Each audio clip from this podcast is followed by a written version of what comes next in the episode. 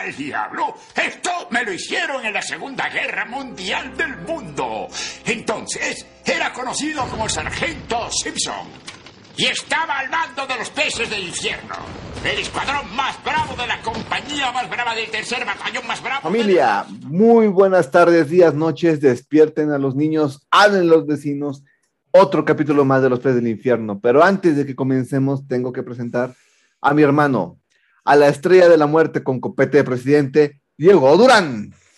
Bienvenidos sean todos y ahora les pregunto, ¿qué hubieran hecho ustedes en mi lugar?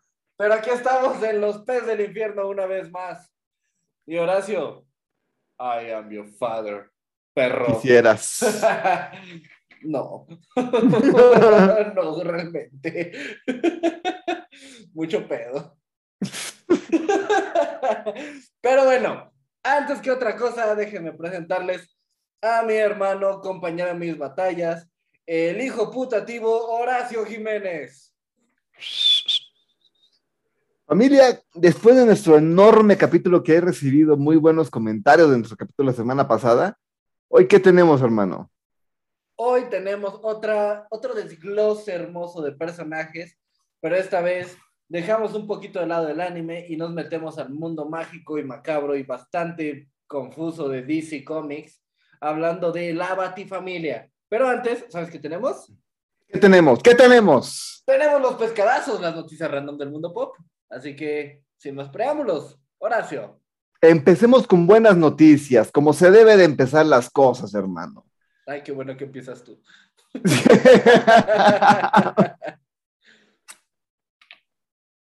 Después de siete años fuera de los cuadriláteros, regresa The Best Wrestler in the World, CM Punk.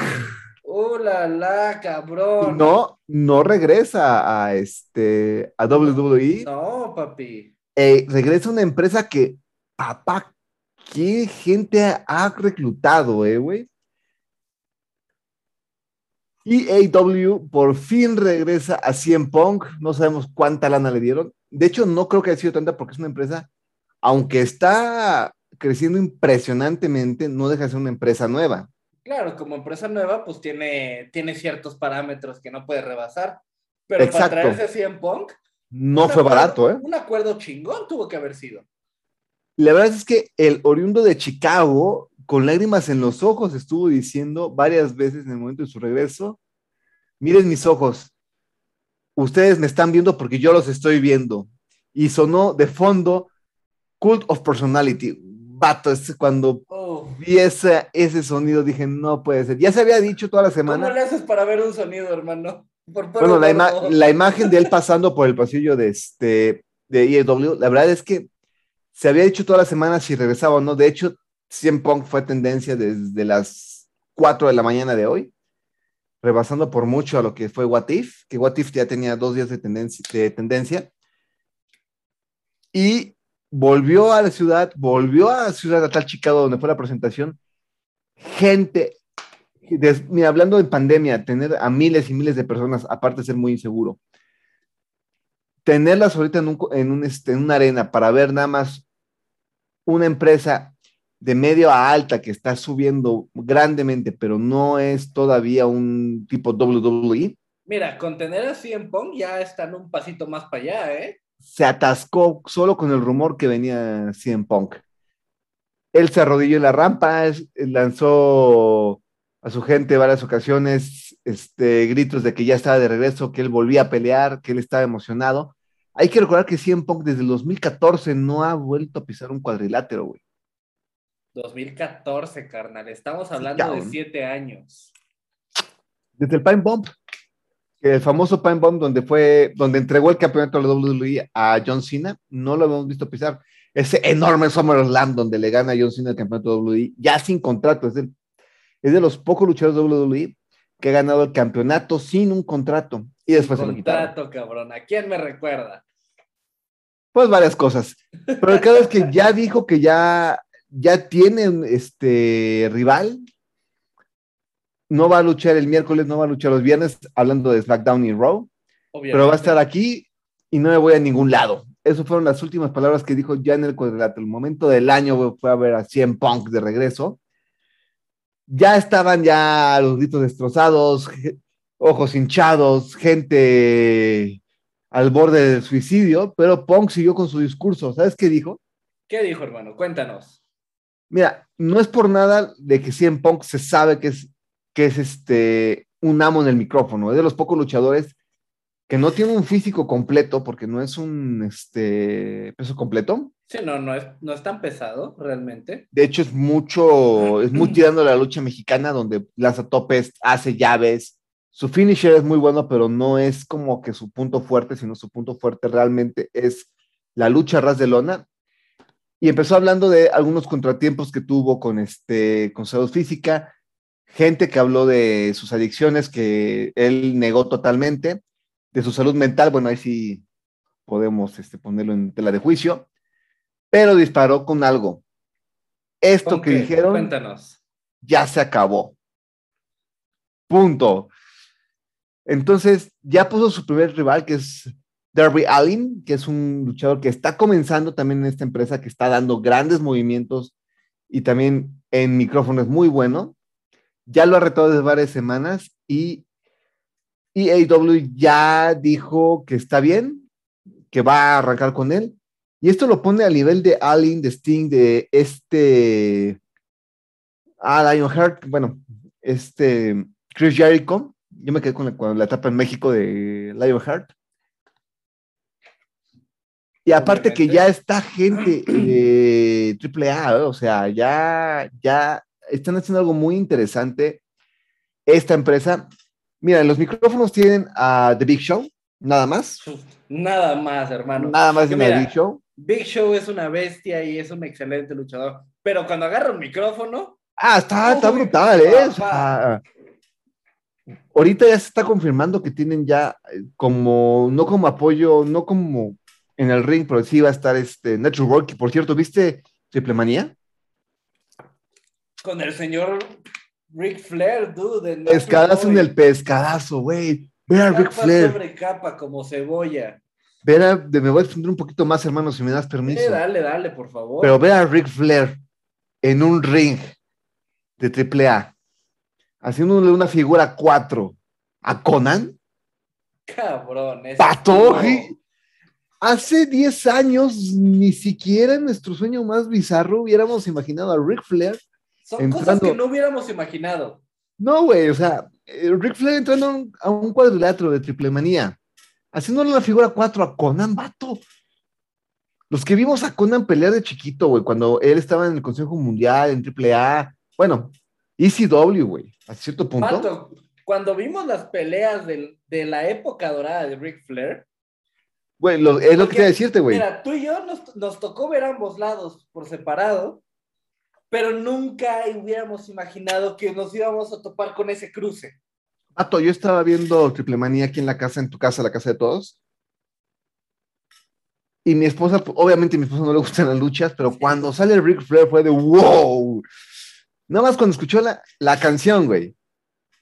Y, el, y la gente al unísono en la arena de la, en la, arena de la Ciudad de México, el y entra con su pasito. Ah, su pasito, ¿cómo pasito. no? Obviamente su yerno Andrade, el ídolo, estaba emocionadísimo y, en la pelea se subió Ric a dar unos machetazos a Conan hazme el bendito favor, güey. Kevin Omega estaba impactado, güey. Cabrón, ¿y cómo no? Pero, bueno, a lo que iba con este pescadazo es que tenemos a Sting ya, que regresa el 5 de septiembre, a Cien Pong, regresa ya el 5 de septiembre también. Tenemos a Andrade, el ídolo, ya también llega a un evento especial el 5 de septiembre. Rick Flair ya está apoyando en este en técnico, que es impresionante porque su hija ahorita es la campeona de, de las damas en WWE, que por cierto, qué bien adoptado la lucha mexicana, ¿eh? Güey, es que no puedes hablar de lucha libre sin hablar de toda, todo el trasfondo de la lucha libre mexicana, porque somos la lucha libre. Somos la lucha libre, pero hay que decir que Charlotte Flair es este, la prometida de Andrade, el ídolo, güey. Entonces, le ha pasado tips le ha pasado, pero qué manera de el lanzamiento del llaveo que está teniendo Charles Flair. Es impresionante, pero bueno, su papá ahorita está en IEW. Entonces, se habla, se habla muy, muy, muy denso de que el campeón, este, bueno, Kevin Omega es el campeón ese de, AAA que está en IEW. Habla que el siguiente evento que es Triple Manía Monterrey va a estar de locos, o sea, de locos va a ser impresionante. Entonces, a mis amigos regios, qué envidia me dan, ¿eh? Qué, qué envidia me dan, porque van a ver, posiblemente llegue 100 Punk a Monterrey. Dude, van a, va a tener un evento que va a marcar época, déjame decirte. Para todos los que nos encanta la lucha libre, va a marcar época, va a ser un antes y un después. Y ahora la pregunta es, ¿qué estará pensando ahorita Vince? Ay, palabras textuales. Literal, güey. Pero bueno, brother, tu pescadazo. Hermano, perdón por bajonearte, perdón, perdón por, por quitarlo, pero tenemos que rendir tributo a uno más que se nos fue. Oye, espérate, mi siguiente pescadazo. Ay, madre. Aguántate, aguántate tantito. Hermano, ¿qué te dice el nombre Shinichi Chiba? Ichiba. Lipstick for Men. No, y, es, es Ichiban. Ah, bueno, entonces no, me dice nada realmente. Ok, tal vez lo conozcas más de la de, con su nombre internacional, que es Sony Chiba. Un actor japonés y una estrella de las artes marciales. Que, vato, ¿sabes cuándo comenzó a actuar? ¿Cuándo? En el 61, cabrón.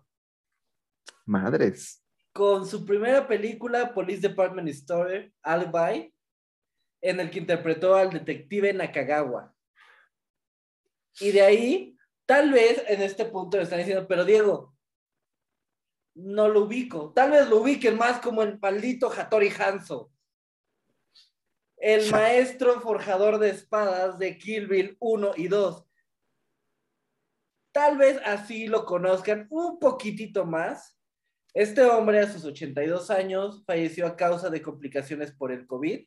Maldito seas, COVID. Maldito, seas, COVID. Que se comió murciélago. Hermano, ¿qué te digo, güey? ¿Qué, te puedo decir? ¿Sabes qué se me hace muy interesante que, que descubrí hace poquito? ¿Qué? Hubo una saga de películas llamada New Shadow Warriors. Tal vez no escuchaste mucho de ellos, realmente. No, mucho. Sí lo llegué a escuchado, pero no, no tan denso. Bueno, ¿sabes qué, se me hizo muy peculiar? El, el, personaje que él interpretó a través de las cuatro películas, cuatro películas, se llama Hanzo Hattori. Hijo. Vato. Este hombre marcó a un personaje a través de una de tanto la cultura asiática como la de este lado del charco, más el cine estadounidense. ¿Qué te puedo decir? Es, un hombre que. Bueno. Güey.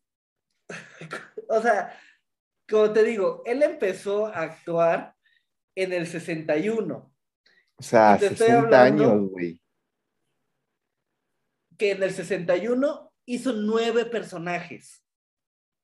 Con el papá de Mario. Ajá. Poquito más de presupuesto, me imagino. Poquito más. Pero, güey, en el 62 hizo 11 personajes. Y cada año tenía así, los años se los quiso poquito, tipo en el 64, nada más hizo 5 personajes. no más. Pero, Pato, hay algo que no sabes de este actor. Cuéntame. Los que somos fanáticos de la, bueno, de las películas y series este, de Japón, China y Corea, que he dicho, hay muy buenas series, deberían de verlas, no las nuevas, yo soy más del old fashion de ese tipo de series. Hay una serie que se llama este, Ley Marcial, no sé si la llegaste a ver. Sí. Bueno, el personaje de Sam Long está dedicado a este, a este actor, güey. Y con justa razón. O sea, estamos hablando de, me atrevo a decir, uno de los actores con mayor historia en el cine. O sea, él realmente fue trascendental para el ingreso, la inserción de la cultura japonesa y de las artes marciales al cine hollywoodense. O sea, y puta, lo que te estoy mencionando fue solamente en cuestión a películas. porque él empezó primero en televisión en el 60. No, no, no, no, no, no, no, no, no, ahí sí te va a parar. A ver, cuéntame. Empezó en el original teatro chino, güey. No, me, re- me refiero a actuando Ah, televisivamente, pues. Ok. Dije, no, no, Sí. por favor. Yo Empezó en el teatro chino, en el teatro chino y antes de eso, de hecho, ya era un artista marcial de gran renombre, muy marcado, pero su primer papel, digamos, televisivo fue en la serie Seven Color Mask, con el papel de Kotaro Ran. Que por favor, tienen que. Por desgracia, solo la puedes encontrar en YouTube. Desgraciadamente, este YouTube no me banés. Pero tienen que buscarla ahí. O sea, vale la pena. O sea. Vale la pena, fueron 26 episodios en los que él apareció de esa serie. Y eso ¿26 en el, más? en el 60. De esa serie fueron 26 episodios. Juraba que eran más. No, no, son un poquito largos, pero no, nomás son 26. No, larguísimos, una hora y media, güey. Pero vale la pena, es una mini película, güey. no, Se claro. chutan la, se chutan la Rosa de Guadalupe, que no se chuten eso. Sí, o sea, a- algo decente, por favor. Pero, vato, este hombre realmente nos dejó un legado. Porque o- obviamente si uno habla de artes marciales, piensa en un Bruce Lee, piensa en un Jet Li, en un Jackie Chan, etcétera, etcétera. Pero hay que ver a los, a los fundadores de este, de este tipo de actuación, güey. Claro, o sea, quien, quien le- quien pavimentó el camino para que ellos caminaran fue Sonny Chiba. Sí, totalmente, totalmente. Y por eso el homenaje que le hace este. Ah, el director de Kill Bill, no me acuerdo. Tarantino, papi. Tarantino.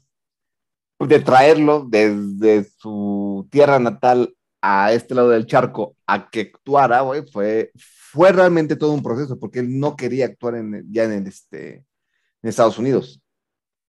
De hecho, fue, fue un trabajo hacer que viniera y un trabajo que valió la pena. Mucho Ya la pena. pos- posteriormente, pues ya se metió en. e incluso estuvo en Rápido y Furioso. No, En Reto Tokio, él era el jefe Tanaka. No vi Reto Tokio, honestamente. güey. El jefe Tanaka, nombre más racista, güey. Pues, perdón, pero Reto Tokio y todas to- las, todas las películas de, de Rápido y Furioso no me vas a decir. Perdón, no Tanaka, Kamata. Ah. Que igual, güey. Que sigue sonando igual de racista, pero es más apropiado. Pato, me estaba acordando de este Kikas, güey, cuando empiezan a, a nombrar los nombres de los malos, güey, en Kikas 2, güey. Brujería negra, güey. Al carajo tu, tu racismo. Mother. Rush. Güey, no sabes cómo me divertí con mi esposa viendo Kikas 2 cuando sale Mother Russia. O sea, a ti te llamaré Mother Russia, güey. Pero perdón, Russia tam- tampoco hace mucho por romper los parámetros cuando mata a un policía y termina con así lo hacemos en la madre Rusia. Tampoco Black Magic, ¿estás de acuerdo, güey? No, me queda claro, güey. ¿Cómo se llama el chino, güey? El chino, güey, este... Ay, muerte ninja, una madre No así. tenía una cosa así, güey. O sea, güey, bueno. wow, güey, los directores de Rápido y Furioso cada día me impresionan más, güey. Tan solo por el hecho de que siguen existiendo, güey. No mames, ya. Porque sabemos que ya va a haber un Rápido y Furioso 10, hazme el puto favor. Neta, güey. Cabrón, ya contratos firmados, está en preproducción. Preproducción me lleva. Hazme el bendito favor, cabrón. Pero bueno, dejando Bueno. de desviarnos en cosas que no valen la pena, lo último que queda es que en este año 2021 todavía se va a estrenar una película póstumo a su muerte, obviamente, que se llama Era, ne- era necesario dar ese aviso. Ay, quisiera decir que no, hermano, pero tú y yo sabemos qué pasa en este mundo. Yo diría que bajamos al pasado, güey, y agarramos al güey que va a comer la, el murciélago y solo... Sí, totalmente. Cuando el güey raro de la escuela da ideas. Vete al baño y no regreses, tú me caes bien. Diosito, perdóname por lo que voy a hacer. Mamá, perdóname por esta vida loca. Pero sí, hermano, Bond of Justice Kizuna es la última película en la que él participó, se va a estrenar este año, en el que interpreta el papel de yo.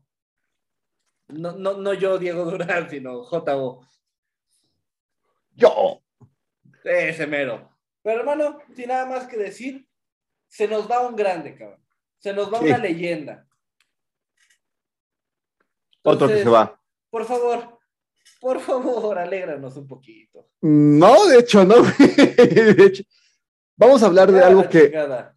¿Qué es lo que aviva a los peces del infierno, güey? ¿Qué es lo que El hace que los peces del infierno?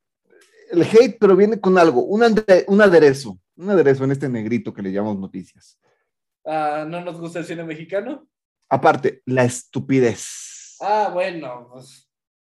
Potato, potato, carnal. Haz de cuenta que el cine mexicano es el- la medianoche, lo de adentro es el, este, el hate, pero ese sabor que nos da es la estupidez humana. Vamos a hablar de la estupidez humana, bro.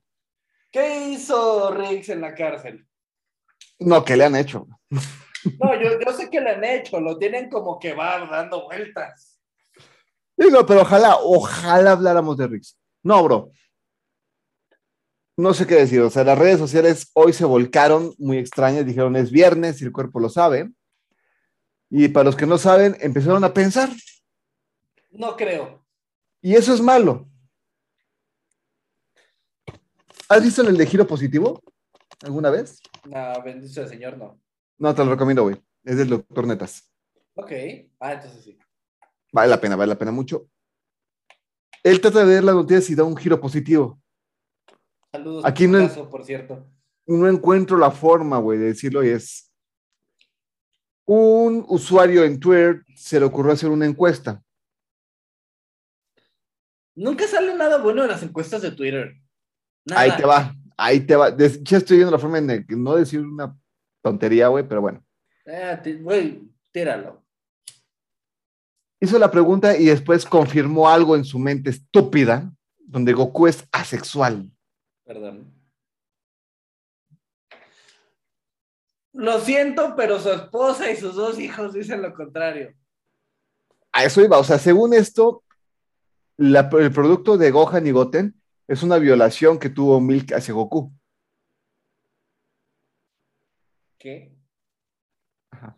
Eh, perdón, perdón, creo que hay un problema con el audio porque acabo de escuchar una pendejada del tamaño del mundo. No, no fue tu audio. Dijo, la- el producto de Go- Goten y Gohan es una violación.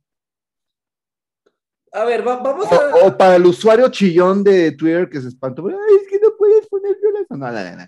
Violación. Pero el caso es que este estúpido, ahorita te digo el nombre para que lo, le metemos la madre. Eh, no, ni siquiera se cansaron en poner el nombre, güey. ni siquiera se esforzaron en decir el nombre. Pero el caso es que ha estado, este vato en Twitter dijo, he estado pensando durante bastante tiempo que Goku de Dragon Ball es un asexual, porque nunca besó a Milk, nunca le mostró afecto, la trata como una muy buena amiga. Es lo que me hizo pensar que Goku es asexual. ¡Aquí está el nombre! Akrilo. Wow. Tien- Tiene nombre de que su mamá paga el wifi. Y después explica que será sexual como si tuviéramos que saber que es asexual, obviamente. Y bueno, Ay, la gente pendeja de Twitter se dice no pasa nada, perdón mamá. La gente pendeja de Twitter empezó a decir, claro, Goku es asexual, por eso es Super Saiyajin. Y digo, güey. Perdón, perdón. Si el ser asexual te diera, el- elevara tu ki, Pablo yo hubiera desarrollado el ultra instinto. No, Pablo, esa sería otra transformación, güey. O sea. Pablo ya sería, ya le hubiera tomado el changarro a Senosama. Ahora, muchos usuarios que también nos prendimos con esto, le dijeron, es que Goku tiene dos hijos. ¿Cómo? Y el vato dice, los Saiyajin son muy diferentes a los humanos y a lo mejor no tienen ganas de sexo y les gusta pelear nada más. Y uno le contesta, vato, Vegeta es padre de Trunks y no solo quiere, ama a Bulma a pesar de todo, güey. Sí, la defiende. Y Vegeta no tiene uno, tiene dos hijos. Hijo y una hija. Vato, nada más, cuando se convierte en Super Saiyajin 2 Vegeta, güey, ¿por qué es? Porque le pusieron en su madre a Bulma. Se, y se puso como un pinche león contra un güey que, que le tenía no miedo, pánico, güey. Exacto, no, no hay forma de justificar que los, las esposas son compas. No. Sí, sí, no, no, no, no, no, no. Ahora, ¿quieren un análisis más profundo? Piccolo sí es asexual. Sí. Él sí es asexual. ¿Quieren alguien en la comunidad LGBT Plus Dragon Ball? Piccolo. Güey, ellos sí se, los Namekusein sí se reproducen por huevos. Literal. O sea, ellos solitos se reproducen, no necesitan al escamol, la no, no, ellos se reproducen solitos. No, Ahí sí te la creo. Que si son hermafroditas, lo que quieran. Ok, pero Goku no. O sea, Goku no, o sea, Goku tiene dos hijos, tiene una nieta, hablando de GT, lo que la ama y la entrena, güey. Claro, lo que dice lo mismo, que no es un pedo de, de los Saiyajin, porque Gohan es Saiyajin, que tiene una hija, que, ok, a lo mejor algún prepuberto confundido va a decir, pero es que él es mitad Saiyajin y mitad humano. Ok, Bardock, Bardock. Exacto, güey. el papá de Goku. Ahí tiene el- al chamaco, que no le interesa verlo porque era un guerrero de clase baja, ok. Sí, Pero, eh, que, que- chingo que sea mal padre es otra cosa, güey. pero- Totalmente, pero chingo a mi madre si violaron a Bardock. Sí, no, güey. O sea, no, güey. O sea, no, no, no, güey. A Vegeta, güey. O sea, de chingado Porque vamos a, vamos a ser honestos, Bardock fue el primer Super Saiyajin. Fue el primer Saiyajin y fue el primer Saiyajin que se le puso al tiro a a Freezer. güey. Freezer. Fue, de hecho, en su generación fue el único que se le puso el tiro a, a Freezer de que nos matas, pero no te vas lim- limpio. Sí, Sí, claro, limpio no te vas. y se fue limpio. Que sí se fue, pero Sí lo intentó, pero lo intentó. Y no me digas que a Bardock también lo violaron. O sea, no, no mames. hazme el- Y bueno, Bartman ya, el gran Bartman MX, no sé si sigues esa cuenta, güey, pero es la neta, güey. No solamente dijo, despedazó a este pobre cristiano, güey. Tengo que leer lo que dijo, güey. La neta Por es que favor, yo, yo le aplaudí y dije, dude, no voy a contestar nada, voy a destruirte en los pies del infierno. Dije, los que creen que Goku es asexual son pobres diablos con empleos mediocres. Ven a Rosa de Guadalupe en YouTube con el wifi de su vecino o su mamá se los paga. No saben cambiar el foco ni prender el boiler. Y tu mazapán es el de arcoíris. Oh, oh, hermano. Dije, dude, Bartman MX, Alguien dale una cerveza a ese cabrón. te estamos homenajeando los peces del infierno. O sea, no homenajemos a muchos, ¿eh? Y tú, dude, orgullo y respeto merecido, güey. Entonces, ya después ya. Bueno, hasta el señor Krauser habló, güey, el historiador oficial de Televisa. Respondió algo muy interesante, güey. Que dijo, eres un pendejo. Le faltó poquito, pero dijo: Me vas a decir que Goku es asexual. Si desde morrito tenía gusto por Bulma. Ah, sí, perdón, pero. Mira, Goku fue el que le, metió la primera manoseada. Exacto, güey. Tiene una esposa. Bulma se interesó en él. ¿Me vas a decirme a mí, a historiador de México, que Goku es asexual? ¡Wow! Se enojó el señor Krauser, güey. Se enojó el señor Krauser. ¿eh? ¡Wow! Ya el vato este ya no contestó este más, o sea, ya después ya dijeron, Goku es asexual, estas personas tienen mucho tiempo libre, Y sí, hermano.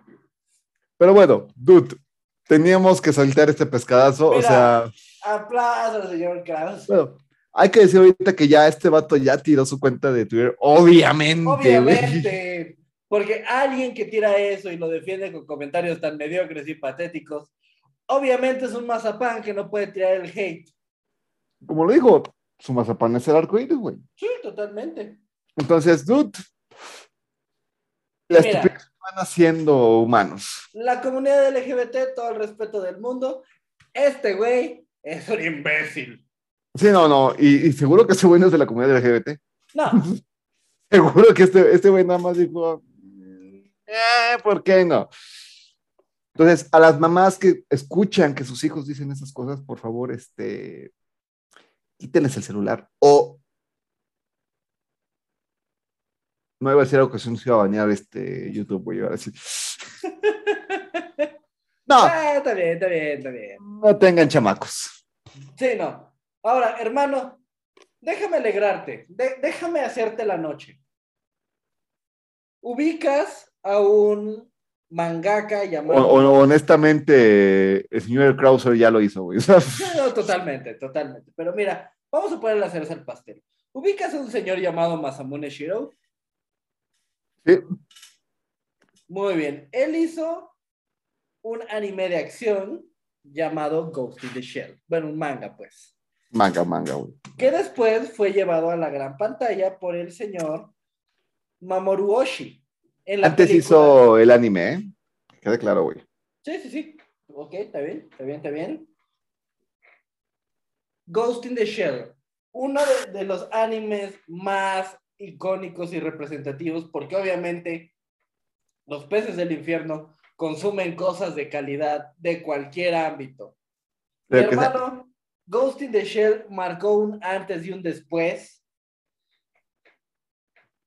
al nivel de que de hecho tiene mucha inspiración y de hecho tuvo mucho, mucha repercusión, nada más para la joya más icónica de Cyberpunk, que es Blade Nada más. Runner. Nada más. Pues mira, Blade Runner, tú sabes que me gusta mucho, lo disfruto, pero vato, si yo he visto 10 mil veces Lost in the Shell, es Son poco, pocas, son pocas. son pocas, yo güey. O sea, Ghost in the Shell para mí es, es casi perfecto, güey. O sea, te chutas la intro de que es medio capítulo, güey. Pero ya que pasaste la intro, dices, ah, cabrón, esto se está poniendo muy denso. Eso se pone muy denso y tiene unas tramas muy profundas. O sea, hace ocho días hablamos de este Evangelion, güey. Sí, que Pero me si la- quieres- la ando echando otra vez, por cierto. Bien por ti. Diego, muy bien. Pero quieres hablar de un trama muy profundo sin entrar en rollos religiosos, güey. Ghost in the Shell es, es perfecto es, para es ti. que Ghost in the Shell es más social, es más de Es una- política, es más, es una crítica política y social. Muy densa a Japón, güey, que en ese tiempo Japón estaba muy, Estaba, muy, estaba pesado ya. muy pesado, güey. A diferencia de Dios, Japón se ahorcaba. No, no, y demás, güey. Sí, nos decía, hoy es viernes de la manita del ego. Era lunes a viernes, güey. Y los fines de semana, también. También. Pero Ghost in Pero- the Shell, a menos en Latinoamérica, no es que ha sido el hitazo que es más que para algunos ciertos grupos. Pero si quieres ver un algo profundo, digo yo que tú dijiste hace rato, yo, yo sí, a pesar de que tú sabes que amo a Scarlett Johansson, Ghost in the Shell en live action no me gustó. No, Dije, no, no. Dije, no fue mala, fue fue. pesada. Larga y desagradable. y desagradable, muy desagradable. A pesar de que tuviste una super actriz como este Scarlett Johansson, güey. es que por cierto, acaba de tener un hijo y estaba bien preocupado, güey. Ya sé, ahorita ya le mandé Yo sí estaba, ya estaba bien preocupado. Dije, no vayas, ya hice cuenta, sí. No, no, no. Todo sí, está sí. bien. Sí, yo, yo sé que te da miedo ser tío de esa manera.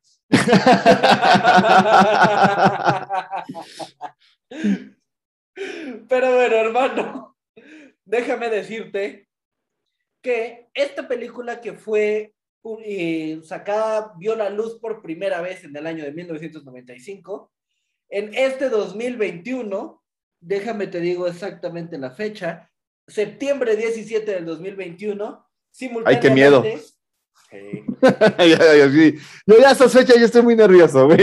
Yo sé, simultáneamente en Japón y en Estados Unidos va a ser relanzada, remasterizada, 4K, en pantalla IMAX. Como se debe de ver un anime esa, de esa calidad, güey. Realmente los que ya han visto un poquito de esta remasterización han llegado al mismo acuerdo. Esto no es para ver en televisión. Tiene que ser disfrutado en una pantalla digna de esta obra. Vato, los que le han vuelto a ver, digo, hasta la serie de Netflix, bueno, la, la- el manga de Netflix, no es nada malo, güey. Sí tienes cosas que dices, "Uf". Tiene cosas que cambiarías, pero va por ahí. va por ahí, va por ahí. O sea, no lo hicieron tan mal, que es triste decir que Netflix. Bueno, Eh, nada lo que guardo. hayamos dicho ya. exacto. Y ahorita vamos a hablar de otro streaming. Sí, Pero, diablo. este, no está mal. Se tiene la, la película original, güey, no está nada mal, güey. O sea, que puedas verla, güey. Tal cual, pero esta, según yo, va a ser la versión como el director quería, bueno, como el mangaka quería que le saliera en, este, en cine. Sí, exacto. Es, es Por una- eso va a ser 4K. Es una edición sin cortes, tal como salió de la cabeza de este genio y llevada a la pantalla por este otro genio. Como dijeron, mira, que así sea, así va a ser, hermano, y en 4K IMAX. Y, bro, ¿sabes nada más quién es alumno de ellos, güey? Cuéntame. El gran, el enorme, el maestro del highball, Ah, chinga. el maestro Kurumada. Ah, yo dije, ese es José José. No, no, el maestro Kurumada fue, aprendió mucho de ellos y de hecho muchas cosas están basadas en los caballeros zodiacos de este manga, güey. Sí, claro, digo, obviamente no la temática en sí. No, no, la temática No. sí, pero el estilo de dibujo, culturales, estilo de dibujo, el estilo la- de pelea también, güey. la mecánica de, la, de seguimiento de la trama. O sea, como, mira, como lo mismo que dije del señor Sanichiva, marcó un antes y un después y pavimentó el camino para que otros andaran. Akira, Tori- Akira Toriyama, el maestro Kurumada, güey. O sea, nada más hablo de esos dos monstruos, güey. Que ahorita, si bien no están haciendo Oda. Chiroda, güey, que si ahorita no están haciendo cosas espectaculares, güey, porque pues hay que sacar lana. Ah, perdón, Ichiro Oda sigue haciendo One Piece. Así.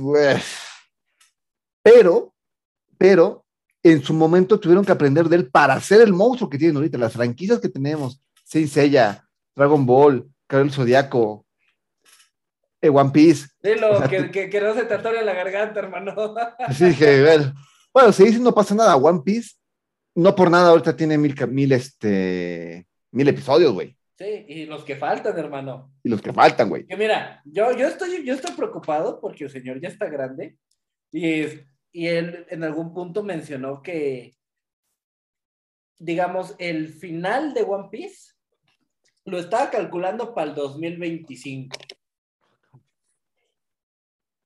No, olvídalo, güey, no lo voy a ver, güey. No, güey. Vuelvo a ver Yu-Gi-Oh, güey, no hay pex.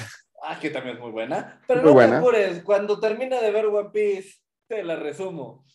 No, gracias. Pero, Pero, hermano, ¿sabes? Solamente un, un detallito de, de Ichiroda que me acordé y que se me hizo la cosa más hermosa del mundo. Porque él sabe cómo va a terminar. No es como algunos otros escritores y mangakas que pues, la van armando en el camino. ¿a qué te llama? Está bien, hermanito. Traíto Gatorade. Sí, sí, sí. No, ya No. se acabó. Eh, qué triste. Él sabe exactamente cómo va a terminar. ¿Y qué crees? Ha- Hace ya un par de años, él recibió una carta de un niño que él tenía cáncer terminal. O sea, no Ichiro, sino el niño. No, sí, sí, se entiende, se entiende. Y él era súper fan de One Piece. E Ichiro fue a visitarlo y le dijo al oído en qué terminaba. Wow. le dijo al oído qué era el One Piece y en qué terminaba la serie. Porque sabía que, porque ese niño no iba a llegar al final. No, no iba a llegar. Probablemente Es- yo tampoco.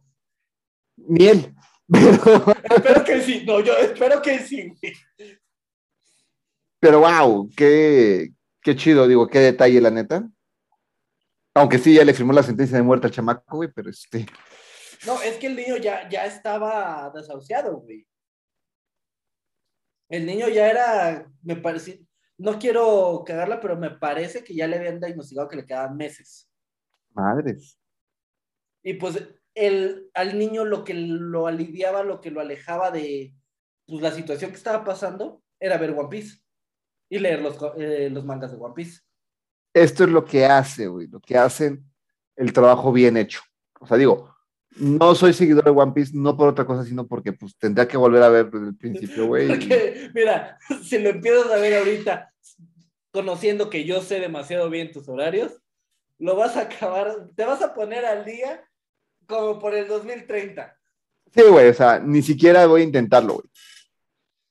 Pero te puedo decirte, por ejemplo, si cuando estoy muy abrumado en general, güey, yo me pongo a ver o algo de Batman la serie animada o es algo de este Cabo del Zodíaco, güey. Y, y, es un relax, es un distrae que ah, no me importa qué pasó. Sí, exacto. Eh, eh, es una válvula de escape bastante saludable. Adiós.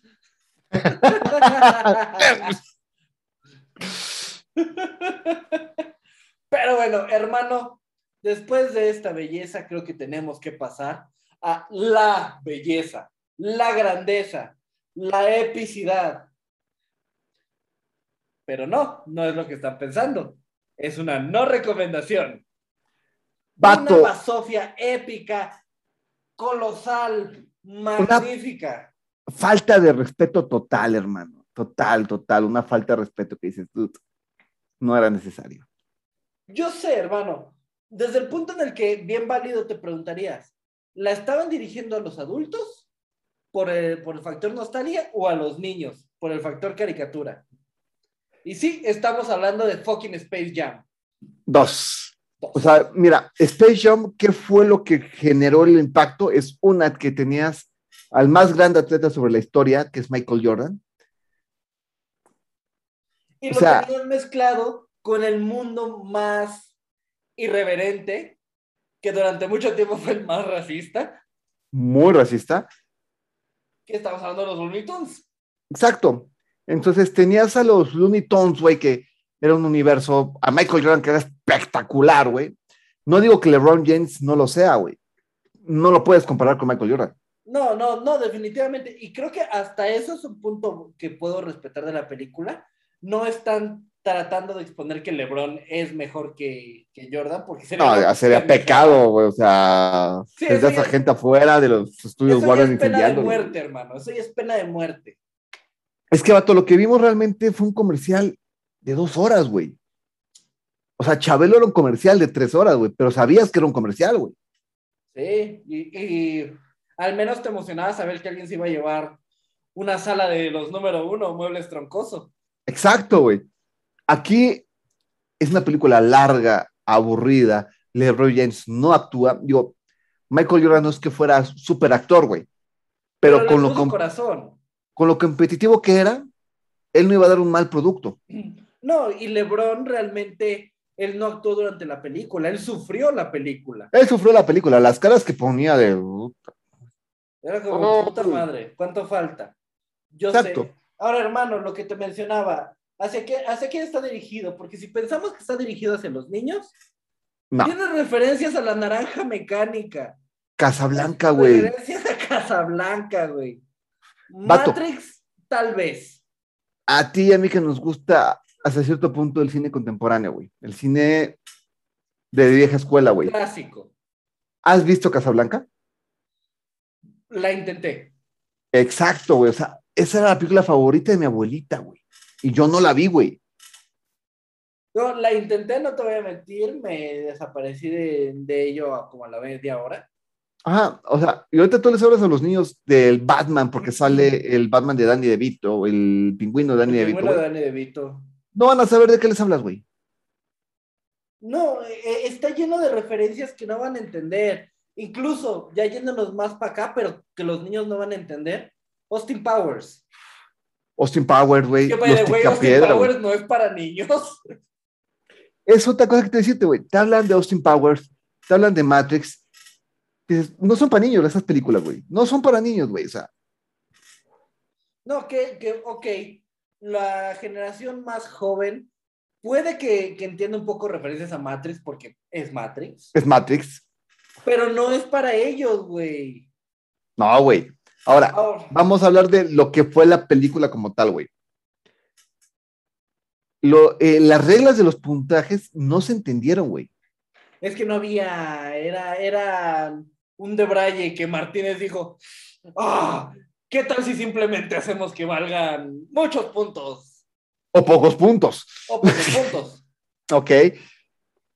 O sea, el juego de los Looney Tunes, güey, este, ya ni, ni siquiera voy a entrar en la en las broncas que hubo con Lola Bonnie, güey. O sea, ni siquiera voy a hablar de eso, güey. O sea, Que a mí sí me ofendió, perdón, porque... o sea, Amaro lo ofendió muy feo. Mira, a nadie le ofendió tanto como Mario, pero pues, es que Lola Bonnie era, es Lola Bonnie, güey. El Lola Bonnie, güey. Pero mira, güey. Se me hace una burla que Pepe Le Pew no estuvo, güey. Ay, güey, e- es una mamada que no haya estado Pepe Le Pew y si haya estado la naranja mecánica. ¿no? Exacto, güey. O sea, güey. Ahora, la naranja mecánica, la película tiene escenas de violación. De drogas. de drogas. El libro es violación infantil, es pederastía. exacto, güey. O sea, pero los tienes ahí. ¿Para qué? ¿Para ¿Qué qué? quieres lograr? Ahora, el equipo, el Dream Team que quería hacer LeBron James, hablando del Dream Team de 1992 de Barcelona, güey. Nunca habla, o sea, nunca habla LeBron James de que, oye, voy a hacer un team, güey, jalas. No, y apunta a la Liga de la Justicia, se topa a la Liga de la Justicia y le dice, ¿qué onda? Y se disfraza. ¿Por qué? Y se disfraza de Robin. Aparte, güey, ni siquiera de Batman, güey. Esta escena en la que la esposa de LeBron James, güey, le dice, destruye a tu hijo, güey. O sea, sí, la película demuestra que no es un excelente padre, pero no mames. O sea, Estamos Que- hablando del nivel de Darth Vader, cabrón. ¿por qué? Ahora, ya vimos que LeBron James no actúa, que la esposa de LeBron James tampoco actúa, güey. Pero, güey, las cosas que nos divierten de los Looney Tunes, que son las cosas hasta cierto punto absurdas, güey, ¿No están?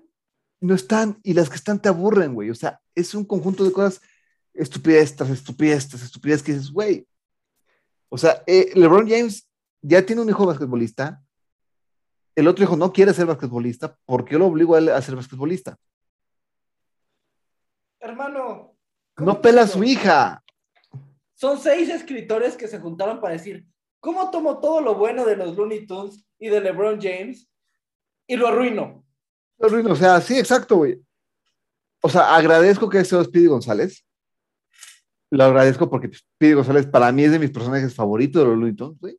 Después del Pato Lucas, porque obviamente el Pato Lucas es Yo sé, y hermano, el hecho de que Speedy González le haya dado la voz Fluffy, Gabriel Iglesias, Ese es un punto bueno, güey. eso es lo que tiene de bueno. O que haya sido el Matrix, güey. Que haya, que haya sido el mío, güey. O sea, estuvo muy chido, güey. Porque es el que tenía que serlo, güey.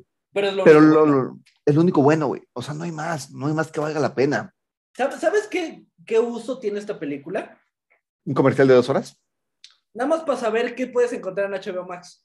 Ese es el problema. O sea, está bien. Ahora, el cómo pintan HBO Max, qué miedo me dio HBO Max, güey. ¿eh?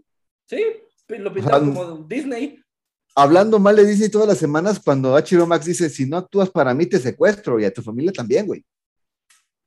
Sí, sí estuvo muy macabro. ¿Qué digo? Agradezco que mi internet me dio el resto del año de HBO. Bonafide. Ya se da miedo, güey. Ya se da miedo, güey. Ay. Ya me puse a tapar las camaritas de la lab y de todo lado. O sea, obviamente ahorita no. Pero, dude, sí, sí aterra, sí aterra. En Qué fin, aterra, o sea, pero bueno, por favor, ¿qué cali- qué no se quemen los le ojos. das, hermano? ¿Qué calificación le das? Este, les doy cuatro, no, cinco, me voy, a- me voy optimista, cinco, cinco caquitas botaneras, güey, cinco que están comiendo botanita. Ok, ok. Yo creo que le doy más bien haciendo alusión a lo único bueno de la película, que es Speedy González. De 10, un tres mexicanos borrachos en el trasfondo de una caricatura de Speedy González. Totalmente, pero gente, no se queden con nuestra opinión. No, mejor sí, no la vean. Y los que Sí, ya la vieron, No, les hagas eso a nuestros pececillos. a los que ya la vieron, déjenos sus comentarios, redes sociales, ¿qué te pareció Space Jam? ¿Qué, qué, qué, qué más aportas a nuestra no recomendación hecho, para que la gente no la vea? Tienes que, tienes que tirar ese tweet con haciéndolo encuesta. En redes sociales, Instagram, Facebook y Twitter, vamos a dejar la encuesta. En las historias y en el fleet, todavía sigue, no sé por qué sigue el fleet de Twitter. No ¿Qué opinión nos das de, no sé para qué, güé? Pero vamos a ponerlo ahí porque no merece estar en nuestro muro. ¿Qué opinión tienes de Space Jam 2? Y con eso, hermano, ¿ya pasamos algo bueno? ¿O, ten- o- o algo más va a pasar? No, no, no, ya, ya, por favor, ya empezamos de, men- de más a menos, güey, esto. Ok, la Batifamilia. Pam, pam, pam. Vato la familia. Vamos a hacerlo dinámico. A Voy ver, a tirar un personaje y tú me dices tu opinión. Y viceversa. Empecemos con el primer hijo, Dick Grayson. qué guapo. No, es cierto. Este. Dick El Grayson. El trasero de América de DC. Dick Grayson, bueno, que lo van a hacer comunidad de LGBT. Me lleva la verga. Ya no sé qué No, decirte. no, no es a Dick Grayson, es a Tim Drake. Ah, bueno, qué bueno, güey, estaba preocupado yo. Yo te- Bueno, es Dick Grayson. ¿O sí? Ah. Es broma, pero si quieres ¿O no? no, lo es. Dick Grayson, güey. Fundamental en la Batifamilia. De hecho, va- hablamos de Batman, pero es, es un pilar en la Batifamilia. Realmente es- Batman podría haber tenido a todos ellos, pero si no hubiera habido un Dick Grayson, no hubiera sido una Batifamilia. Exacto, güey. O sea, tenemos. Sí tiene sus que veres, no solo con Starfire, porque ya sé que todos conocen el noviazgo con Starfire, pero también con Batichica, güey. Nada más. Pero aparte, es él vivió sí el asesinato de sus padres, pero en un punto dijo, ya no quiero chambear contigo, Batman, sí quiero tu lana, porque, ah, se dice y no pasa nada. Batman le dio lana. No, no, no lo culpo. Porque ahorita, ahorita sí voy a tener a fans aterrados de que, ay, ¿cómo? Él trabaja. No, no, no. Tiene su chamba, tiene su chamba. Sí chambea, pero su chamba no le da para los juguetes. No le da para los juguetes, eso es Batman, eso es Batman. Pero ¿sabes cuál Dick Grayson me gusta mucho, güey? La de la serie animada. Ok. Porque sí, sale- vi- vi- lo vimos crecer, güey, de hecho, lo vimos crecer como un, este, de Robin a Nightwing. A Nightwing. Pero esas escenas en las que va a salvar a Batman, güey, Ah, son chingoncísimos. son muy buenas. Y aparte que él siempre le dice este cariño, no tanto en Injustice, porque en Injustice sí es más una relación de padre a hijo que no tiene en los cómics realmente. O sea, no se hablan tan abiertamente de, ay, te quiero mucho, porque en Injustice sale más de una vez, ¿no? De hecho, ¿sabes cuál a mí me encanta? El de Teen Titans. Es muy bueno ese. Me encanta. In- incluso me gusta, güey, la cuando van al futuro y Starfire se topa con Nightwing. Ajá. Fue muy divertido porque la, la morra babeando. Se dice, no pasa nada. se- Literal, entiende, se literal. entiende y se comparte. Pero hermano, qué personaje tan bien desarrollado, porque lo hace divertido, pero a la vez es el personaje más serio de, no diría el más oscuro, porque obviamente eso es Raven. No. Pero controlador sí. Ah, sí. Muy humano, muy humano. Muy malo. Y aparte que él sí tiene su guía muy, muy clara de que él quiere ser un Batman. O sea, él, él deja muy claro que él quiere ser el siguiente Batman. Que en los cómics no. En los cómics él no quiere ser Batman. Él no Sí, quiere usar el manto. Hace De- todo para no serlo. y de hecho, en la, este, en Batalla por el Manto, Batalla él por es, el Manto. es el único que dice, no quiero. Sí, y es el único al que le dicen, güey, tú tienes que serlo. Alfred se lo dice, es, tú seguías, güey. E- El plan B siempre fuiste tú, güey. Sí, Y es el que más respeta el batisímbolo. De toda la batifamilia, es el único que no tiene el batisímbolo después de los Robins. Y es el que más respeta el batisímbolo, güey. claro, él se crió bajo él y se crió bien. Fue el que sí se crió bien. Fue que sí, sí es buena chamba Batman. Pero, vato, te voy a darte un personaje que tú amas, cabrón. Sí, por favor, ya, ya, ya, ya lo sé, ya lo siento venir. De hecho, no te voy a decir este personaje, te voy a decir este, el que está atrás del personaje, Jason Todd. Uh, estamos hablando de Red Hood, capucha roja. El, Exacto, el, el segundo Robin. el segundo Robin, la víctima más des- desgraciada del Guasón. Ah, Por poquito, ¿eh? Por poquito. Bueno, tengo otras teorías. tenemos otros datos. No, sí tienes razón, ¿eh? Digamos que es la segunda más pesada víctima. Ah, estuvo de promedio. No sé, güey. sí, güey, sí, güey. O sea, sí lo que hizo fue cruel. Pero, ¿cuántos personajes tienes que tengan una, una foto con el guasón, otra con la barra de metal? Otra con Batman y la barra. Exacto, estamos hablando de Capucha Roja, Jason Todd. El segundo Robin que después de, gracias a una encuesta en la que la gente, el público decidió, Decidió matarlo, güey. decidió que, que el Joker le dé su madre con una barra de metal. Literal, o sea, esa fue la encuesta. Esa fue la encuesta, De la encuesta fue vive o muere. Y la gente decidió matarlo. Creo que fue la decisión correcta, no por el bienestar de Jason Todd, pero para la trama salió demasiado bien. Ni por su salud mental. ¿no? Que después regresa a la vida gracias a los fosos de Lázaro, Ra's al Ghul, etcétera, etcétera. Y primero regresa con una sed de venganza y con una sed de demostrar, de, demostrarle a Batman cómo él es más chingón. Cómo él, puede, él va a hacer lo que él puede hacer lo que Batman no ha podido, que es controlar el crimen. El evento más importante de este de la Batifamilia, como tal, donde de veras se desunió la Batifamilia y se tuvieron que volver a unir, fue Batalla por el Manto. ¿Tú te acuerdas, güey? Sí, fue una madriza. Y él, cuando él dijo, yo voy a ser el nuevo Batman, era un Batman brutal, con pistolas, que es usa... Vato, él estaba armado hasta los dientes. Vato, cuando mata a es, bueno, cuando le dispara a Red Robin, que estaba usando el manto, y le dice a Dick Grayson, tienes que elegir, o salvas una vida inútil o me detienes.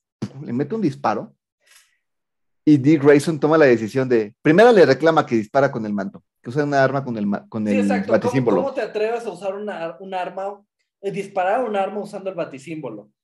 Y segunda, cuando le dice a Red Robin, lo siento, pero tengo que ir a detenerlo. Ahí demuestra la buena crianza que tuvo. Exacto, güey. Que puede sonar muy cruel, pero sí es el mayor bien. Sí, porque o lo salvo a él y este sigue matando, o lo detengo a él y pierdo un hermano. O sea, es una decisión Pero perra. salvo más vidas. Ni modo, ahí te quedas, aguanta lo más que puedas. Pero hay algo que, de todos los diálogos que ha tenido Red Robin, que son muy épicos y muy profundos, hay uno que me, me sigue impactando, güey. Cuéntamelo. Cuando él se vuelve este Batman asesino, porque digo, lo es, Sí. y le dice a Dick Grayson, tú sé mi Robin, tú sé el primer Robin, sé mi primer Robin. ¿Qué tal si chingas a tu madre? Exacto, güey.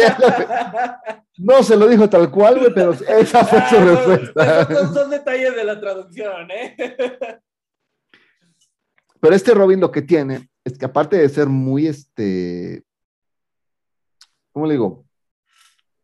Él no tiene el plan que tiene los Robins que tenemos, o sea, ni Jason Todd, que es más sádico que él, se dice y no pasa nada. Bueno, no sé, este Damian Wayne, que es más sádico que él, güey, porque obviamente ahorita voy a tomar ese tema. Sí, sí, ahorita tomamos a, a la bolita de odio. Ah, lo que- Güey, a- a- así, lo tienen ubicado en internet y me encanta, soy feliz con eso. La bolita de odio. Pero este es más, es más visceral, esa es la palabra que estoy buscando, es más visceral, o sea, él no tiene un plan, él, él actúa por instinto, güey, o sea, él... Esa- es que él es, él no es un. Cuando fue Robin, posteriormente como Capucha Roja, no era un estratega, era un guerrero. Era un Esa guerrero. es la diferencia. Él iba a pelear y partir madres y definitivamente hizo muchas cosas. Me pareció muy, muy fuerte la escena cuando junta a los jefes de la mafia y les dice, van a, se van a mover así, así. Les tira una maleta, ahí está la cabeza de sus generales. Ya soy yo su general, o sea, ay, eso, eso, es lo- él no tenía la estrategia, él, su estrategia era que tuvo única fue con el guasón y cuando le reclama a Batman, güey. Eso fue horrible, güey. Cuando le dice, no te estoy hablando que mates a Dent, no le estoy diciendo que mates al pingüino. Es él, él no se paró. Es el guasón, él no se paró, él me mató. O sea, él tiene cementerios Él a ha su llenado nombre. cementerios. O sea, él, él, y la, es el único que puso a decir a Batman si hacía o no romper su regla. Cuando le avienta la pistola, le dice, o lo mato yo, o me matas a mí. Tú decides. Está cabrón, güey. O sea, muy pocos han, lle- han llegado a esa línea Batman, ¿eh? Muy pocos han llevado al- a, Batman a que tenga la decisión de, ¿lo hago o no lo hago? Claro, y ya posteriormente tenemos un- una serie de cómics que a mí me encanta, que estoy seguro que lo leíste también, que es Red Hood and the Outlaws. Es muy buena. Capucha Roja y los Forajidos, me parece que fue la traducción. Sí. Es excelente, donde cuenta todo su entrenamiento con Durga y la chingada, la Liga de los Asesinos, la herencia de Ra's al Ghul, los que veres que, que hubieron por ahí. La verdad es que, eh, que de hecho en, es, en este arco es donde se cruza con la muerte de la familia, que en la década pasada fue la primera aparición, reaparición del Joker. Que ya lo teníamos ya siete, ocho años sin saber nada de él, güey. Fácil. ¿Y qué aparición, hermano? Y que de qué manera, güey. O sea, Pero bueno, antes de que debrayemos más, porque Dios sabe que podemos debrayar, debrayar muchísimo, te voy a tirar uno que a lo mejor para muchos no es el más famoso, pero es uno muy importante. Oráculo. Oracle, wow. O sea, un personaje que bien se puede haber sido inútil y se vuelve el eje central de la Batifamilia después de Batman. Se volvió ¿Por su torre de control. Era una torre de control y era la que preparaba planes. O sea, o sea, e- ella veía todo y decía, aquí está pasando esto, tienen que hacer esto. Si quieren saber algo de empoderamiento, Oracle es, es la muestra de, porque al punto en que Batman decía, yo no hago nada si Oracle no me lo recomienda. Y mira que Batman no, no es de escuchar opiniones. Sí, no, o sea, no, no escuché opiniones, pero llegó un punto en que tenía que decir, tú tienes el panorama completo, nada más dime a dónde voy y yo hago lo demás. Y salen muchos cómics que le dice, tú tienes el panorama completo, solamente dime a dónde voy. De hecho, Oráculo tuvo su propio arco de cómics. Exacto. Y es muy complicado tener a Oracle en un arco de cómics con el personaje de qué estaba pasando en ese momento. O sea, Oracle, para los que no saben, Oracle queda inválida después de la este, broma asesina. Bárbara Gordon. Bárbara Gordon. Y ese personaje se iba a morir ahí, ese personaje se quedaba ahí como inválida. Pero no quiero equivocarme, creo que fue Geoff Jones el que decide darle continuidad. Sí, porque realmente había la broma asesina había sido un cierre para ese personaje, que era Bárbara. Gordon, que era Batichica. Y, Bueno. y él le, le da el seguimiento correcto, que no, no, no, vamos a ver esto. Y de hecho sale en la noche más oscura, Sí. que ella es la que le avisa a Hal Jordan, oye, en mi radar está pasando esto, esto, esto, esto, esto, no es normal. Y Hal Jordan, como buen linterna verde, dijo, no pasa nada, Como está bien mexicano. guapa. No pasa nada, hombre. Porque Hal Jordan se le intentó ligar, güey, ¿por qué? Están saliendo zombies del piso, güey, te la quieren ligar, como que, ¿por qué, güey? Pues nomás por alfa. O sea, sí, güey, pero ¿por qué?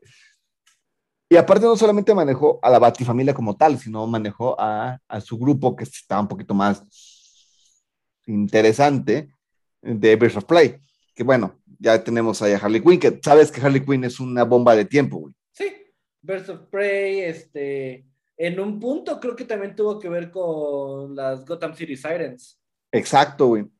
Y después, aún con silla de ruedas, vuelve a usar el traje de Batichica, güey. Está cabrón. Que no sabes cómo me emocionó eso, güey. O sea, cómo me emocionó No, eso cuando sí sé. maneja lo que tenga que manejar para volver a usar el traje de Batichica y volver a pelear en el crimen una noche más. One more night. Estuvo, estuvo muy perro, muy, muy perro. Personajazo. Bro, Demian Wayne, la bolita de odio. La bolita de odio. Ahora, retomando algo de lo que dijimos en los pescadazos, a quien sí violaron fue a Batman. A él sí, a él sí, totalmente. Talia al Ghul lo drogó, jugó con sus sentimientos, lo violó y ni siquiera le dio pal Uber. No es que lo necesite, pero es por cortesía. Pues, eh, se llama um, Eh, son- modales. Son, son- sea, son modales, hermano, son modales. Y de esa unión malvada y desagradable surgió Demian Wayne. Qué vato, ¿cómo se lo reclama Damian Wayne? Así. Cuando empieza a andar con Gatubela, que le, le dice, ese padre, no tomes nada que haya sido destapado por ella. que, mira, que te voy a decir, los comentarios sarcásticos de Demian son la onda. Cuando le a decirle, hay que hablar de métodos anticonceptivos. ¿Por qué? Exacto. Pero obviamente no le va a decir, o sea, sí sabes que tu jefa me violó, ¿verdad? Él pudo haberlo dicho, güey. Pero bueno, Damian Wayne, aunque muchos, de hecho, platicamos hace, ah, pues el miércoles que viniste, martes que viniste, güey. No, sí, martes. Martes. Un nuevo iniciado en los peces del infierno, que de hecho nos sigue, el gran Jacobo Corona, este, nos dice que él no le cae bien Damian Wayne. Y yo le digo, dude, tienes que ver un trasfondo.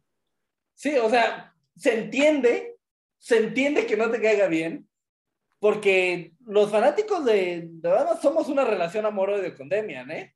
Sí, sí, o sea, eso, eso- eso es bueno, o sea, amor y odio es total, güey, lo que le estás diciendo, güey. O sea, es un Pero- personaje, güey, Pero hay, este, hay que entender que él no creció para, siendo un Robin. Él creció bajo Ra's al Ghul con la ide- que su abuelo con Tomás. la idea de que él fuera el sucesor de, de la Liga de los Asesinos. Exacto. Y de hecho en un punto lo hace. O sea, no tanto en el universo de los cómics, No, lo, Pero- lo hizo en Apocalypse War. Apocalypse War, donde él sí, bueno, un punto que tiene extra, que es, digo, es el sucesor de McGuinness. Lo cual está muy cabrón en Future Send. Exactamente, o sea, ahí dices, wow, espérame, güey, estás hablando de que Sí, que el- se, se volvió el Batman del futuro. dude. nada más, o sea, y él no tenía a Bruce Wayne que lo estaba apapachando en cada momento, sino él nada más estaba solito. Obviamente que lo entrenó Batman, y obviamente que Batman lo vio como un posible Robin, güey, queriéndolo controlar, cosa que no pasó, güey. que, que no pasó y, y fue mal, estuvo mal la cosa. Pero hablamos de- hablamos de muertes, güey. carril ya que empezó a tomar eh, Teen Titans. Hablamos de muertes, güey, pero la muerte que le dieron a Demian, güey, Oh, fue horrorosa, güey, fue brutal, güey, o sea, o sea, un, este, un clon de él mucho más fuerte que él, mucho más, más listo para matar más a sangre fría, controlado por su mamá, güey. eso es diabólico, eso es simplemente diabólico. güey. O sea, Eso es o diabólica, sea, señora Algul. o sea, hablamos de que sí, Batman, de que este Jason Todd fue horrible su muerte, pero esta fue peor, güey. Porque su mamá no pensaba que le fueran a matar a, a Jason Todd, güey. Su mamá lo mató. Güey, Pues exacto, güey. O sea, eh, es un personaje que, cuando vuelve a la vida después de todos los rollos de este, Doomsday Clocks, ahí entiendes qué le pasa a Damian Wayne, güey. O sea, el güey no tiene una figura paterna, no tiene una figura materna y cuando la tiene es una figura de autoridad 100%. Batman es una figura de autoridad, güey. sí, eh, Batman real, o sea, la, la- las cosas como son. Batman no fue un padre, fue una autoridad. Una autoridad, güey. Y meterle el punto de no venganza, justicia, no venganza, justicia. No buscamos venganza, buscamos justicia, güey. Sí, fue, fue un ado- adoctrinamiento muy al estilo Batman. Pero estamos hablando de alguien que ya venía con realmente implantado con todas las ideas de Ra's al Ghul. Exacto, o sea, tú asesinas, güey, después preguntas, y la forma de impartir justicia en el mundo, güey. y llegas con alguien que está en contra de matar. Sí, Y estamos hablando de que es un Robin que llega a los putazos con una espada. Ajá, o sea, es- La- el quitarle la espada fue. la- las espadas no son hechas de- para noquear. Sí, no, o sea, eso es más hecho para matar, güey. O sea, todavía la pistola vas a las piernas, algo así, ¿no, güey? Pero él no, él iba a, a cuchillo limpio, güey. Sí, exacto. Ahora, hermano, el más grande estratega de la Batifamilia, Tim Drake. Tim Drake. A lo mejor es el, es el Robin menos, este, menos famoso, güey. ¿Cómo, cómo sale en Batman Lego, güey? Que dice, no, es que este, que mi hijo, que no sé qué. Y el otro que nadie conoce.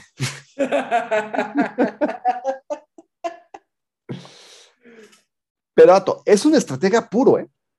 De hecho, eh, Batman lo dice. Él es un mejor estratega que Batman. Exacto, y hablas de mucho, y hablas de que Batman que tiene plan sobre plan sobre plan, y este, y este Robin, no, este Robin tiene planes, y en sus planes hay estrategias, y en sus estrategias tiene un plan B. Él es, vaya, si juntas, si pones a trabajar juntos, lo que obviamente ocurrió miles de veces, a Oracle y a Red Robin, porque él cuando decidió no ser Robin como tal, porque pues ya... Ya está muy choteado, ya. Digamos que el- e- ese, man- ese traje ya estaba salado. Sí, sí, no, ya, ya, ya. Cuando llevas dos dices, "Mm, no quiero. ¿Qué tal si mejor no? Y se volvió Red Robin, que pues, no es que haga mucha diferencia, pero ok. Le cambió el símbolo y es un pajarito. Más chido, güey. Que fíjate que ese traje está basado en el Batman y Robin de la película. Ajá. que fue impresionante porque después de un asco de película que es nombrada como la peor película de la historia, Salió algo bueno. sale algo bueno. Y sale el símbolo del Red Robin y sale ese Red Robin, güey, que no es tan visceral, de hecho no es visceral, o sea, él, él tiene que parar a Batman más de una vez de que, espérame, esto es lo que vamos a hacer, esto, esto, esto, Sí, esto, es por esto, fri- esto, esto. Es frío y calculador, es un genio. Es un genio. Es un genio y no solamente para los estrategias, sino para la computación, para este planear, o sea, es el único que ha podido parar planes del Joker antes de que empiece el plan. Que mira que durante N cantidad de años Batman no pudo. Batman no pudo, güey, o sea, cuando En Robin 80 y, ¿qué? 83 años que lleva Batman, no lo ha hecho. No, y, y realmente cuando pasa lo de la muerte en la familia, güey, muerte de la familia, perdón, donde Red Robin le dice, esto está pasando, y Batman no le cree. Que también la idea más pendeja del mundo. Exacto. Y fue cuando se cuestionó a Alfred.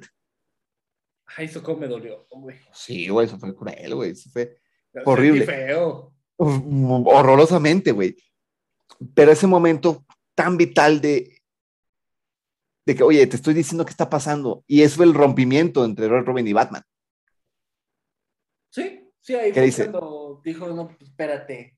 Si esto no está funcionando, yo manejo mi estrategia solo. Sí. Y ahí le falta un poquito el, el contacto físico que tiene Batman, porque Batman es un estratega y un peleador cuerpo a cuerpo. Y Red Robin no. Sí, no, él es mucho más estratega. Exactamente. Vamos a hablar del eje de la Batifamilia, bro. Ay. Alfred. El señor Alfred Pennyworth. Simplemente no, no voy a hablar de las películas como tal. Sí voy a hablar 100% de los cómics. Sí, porque en la- en las películas solo sirve café y da comentarios sarcásticos. No, no, no, no, no, no, no, no, espérame. La trilogía de Nolan, Bueno, Perdóname. ahí- no, ahí sí, sí tienes razón, ahí sí hizo mucho más. Ahí fue un poco más de brújula moral y un poquito más de... Es que ahí, fíjate, eso es lo chistoso. No ponen tanto al Alfred de los cómics, sino ponen al Alfred pa- como papá. como papá. Porque la forma en la que actúa el Alfred en la trilogía de Nolan no es el consejero gurú espiritual, es su papá.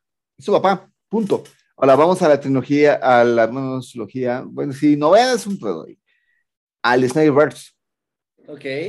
El Alfred de- del Snyderverse Ese es muy sarcástico. es muy sarcástico, pero vato, él sí trabaja con Batman.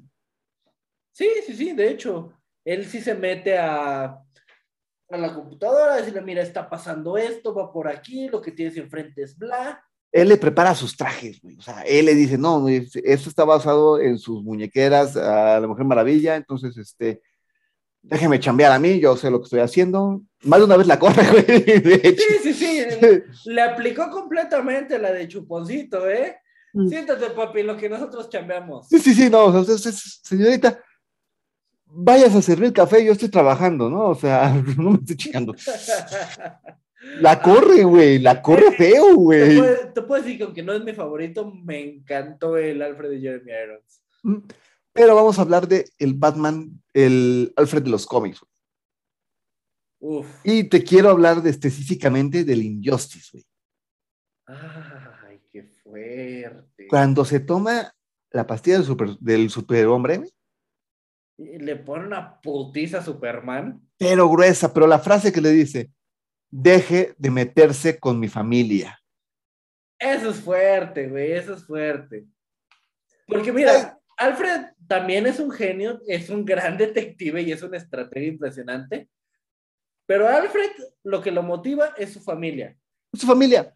Y aparte, el saber que, bueno, ya con los que hemos visto Pennyworth, la serie, no sé si ya la pudiste ver, Todavía no, no. que te habla ya del pasado de Pennyworth, que es y en un 52, donde te habla de que él era espía de la Real Corona, güey.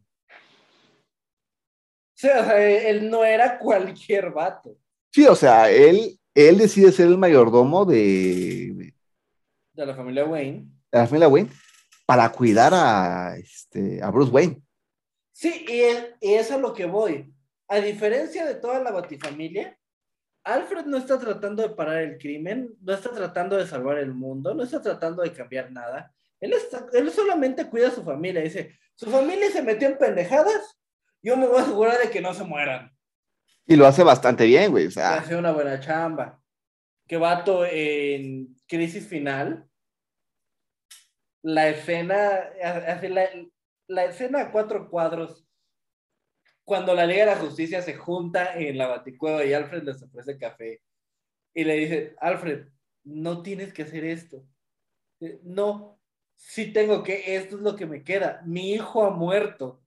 exacto. ¡Oh! Y los acontecimientos después, güey, cuando, cuando ya está confirmada la muerte de Batman, güey, y está entrenando a Dick Grayson y le está diciendo, es que yo no quiero, ni, ni, ni el señor Wayne ni yo queremos un desfile de disfraces de los superhéroes, güey, haciendo alusión a la- al funeral de Batman, güey. Sí, claro.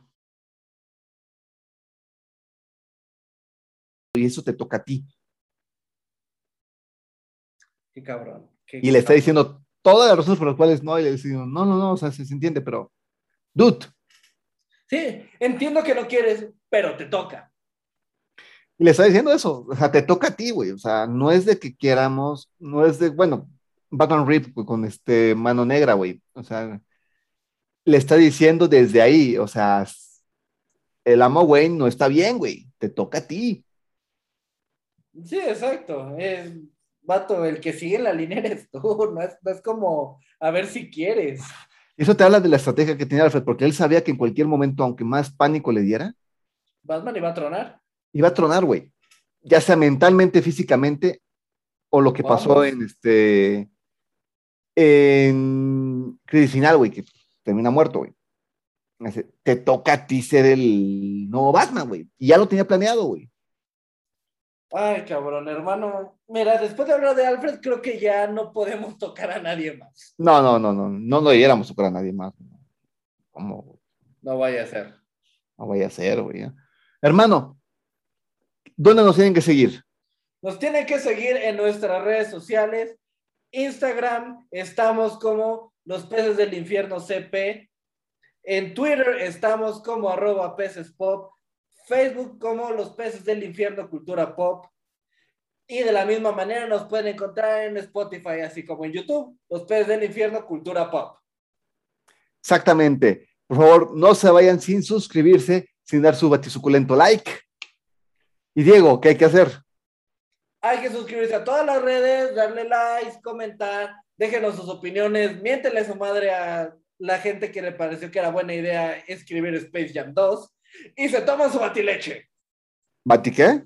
Vate, vámonos a la chingada, hermano. Vámonos.